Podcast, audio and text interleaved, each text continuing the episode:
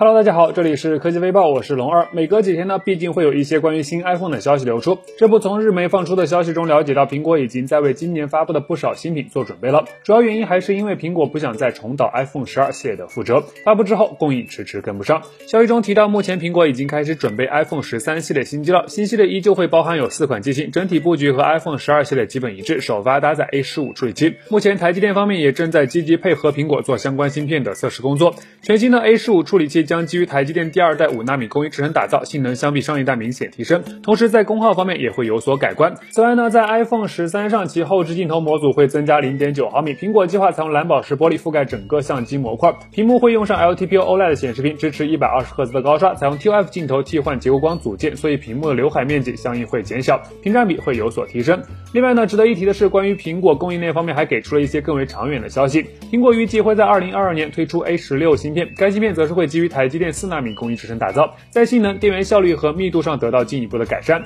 对了，在 iPhone 十二系列中，苹果取消了充电头，网友调侃 iPhone 十三系列估计就没有数据线了。至于 iPhone 十四嘛，你买到的可能就是一台裸机。好了，开个玩笑，如果你去年没有换机 iPhone 十二，倒是可以关注一下今年的 iPhone 十三，还有八九个月的时间，提前了解一下吧。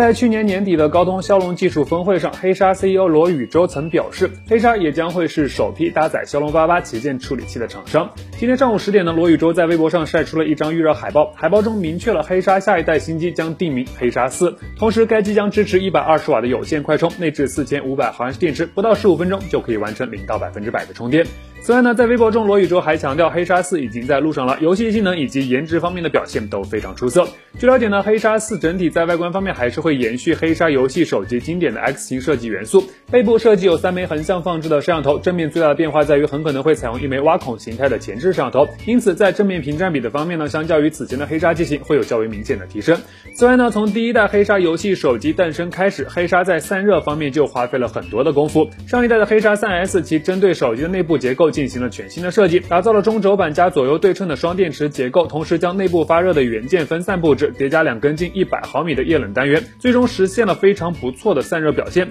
那预计在黑鲨四上呢，其会进一步优化机身内部空间以及散热效果。面对骁龙八八实际表现会怎么样呢？拭目以待吧。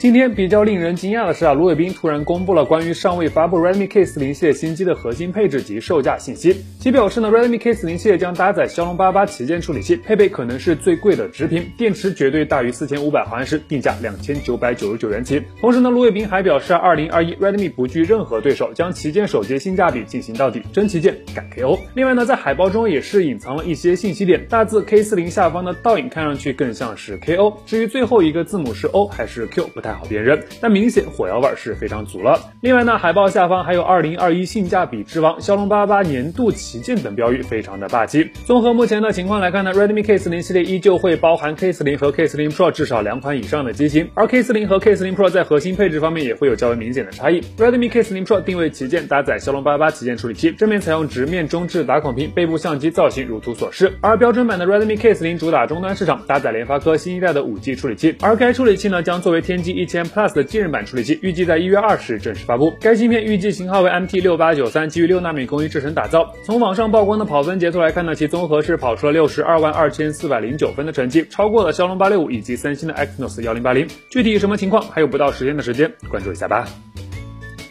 此前网上曾爆出过消息称，华为将在 nova 七系列机型中增添一位新成员，而该机很有可能将被命名为华为 nova 七 SE 乐活版。现在呢，网上流出了一张据称是 nova 七 SE 乐活版的详细配置表截图。从图中可以看到啊，该机将采用一块六点五英寸的六十赫兹显示屏，屏幕分辨率二四零零乘幺零八零，内部搭载麒麟八二零 E 五 G SoC，明显又是一款麒麟八二零的衍生处理器。相机方面呢，该机将前置一千六百万像素的自拍镜头，后置则是一组六千四百万加八百万加两百万加两百万像素的。四摄，内置四千毫安时的电池，同时会支持有最高四十瓦的有线快充，机身厚度八点五八毫米，重约一百八十七克，运行 Emotion UI 十点一点一。目前呢，华为 nova 七系列已经有包含 nova 七、nova 七 Pro、nova 七 SE 活力版三款机型，预计 nova 七 SE 乐活版将作为一款入门级别的五 G 手机出现。现款 nova 七 SE 活力版的起售价格为二千二百九十九元，所以预估 nova 七 SE 乐活版的价格很可能会进一步下探到一千九百九十九元。对了，关于华为 nova 系列呢，现款的 nova 八系列将首发支持王者荣耀九十赫兹高。高帧率模式，而且可能还有更多的惊喜。猜测是王者荣耀定制版 nova 八 Pro 手机。此前呢，网上曾曝光过一张疑似该机的渲染图，感兴趣朋友呢可以提前的了解一下哦。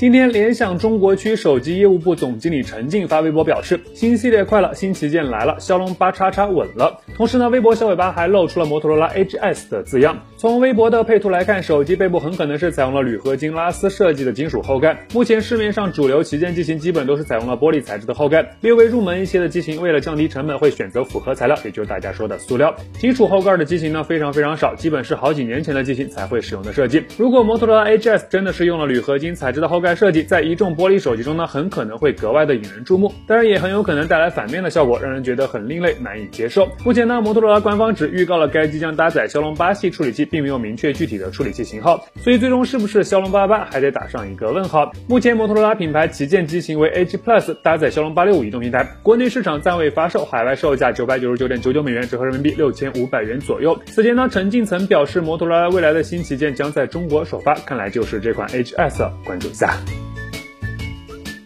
Realme 在几天前发布了品牌在二零二一年的第一款机型真我 V 幺五锦鲤手机。当时大家都以为锦鲤手机会是一款定位旗舰的机型，但没想到的是，该机并不是传言中的 Race，而是一款定位千元级别的入门机型。现在呢，有网友放出了一张 realme Race Pro 的设计草图和核心配置信息。从图中来看呢，手机正面采用的是一块左置打孔的直面显示屏，背部为圆形奥利奥造型设计的相机模组。核心配置方面呢，可以说就非常的夸张了。除了有骁龙八八旗舰处理器的加持外呢，还将内置五千毫安。电池一百二十五瓦的智慧秒充，十二 GB 的 LPDDR5 内存，预装 Realme UI 二点零。如果爆料消息属实，那 Realme Race Pro 的竞争力可以说是非常的强悍了。此前呢，Realme 副总裁徐启曾透露，Realme Race 只是手机的代号，最终它在上市时会有一个超级酷的名字。当然，具体叫什么，徐启并没有明确的指出，只是说新机的潮玩设计非常的亮眼，颜值潮玩爆表，手感非常特别，体验超级赛高。近期有计划更新八八八旗舰的朋友呢，倒是可以提前的了解一下这款机型。好了，那以上就是本期视频的全部内容，欢迎点赞，欢迎分享，咱们下期视频再见。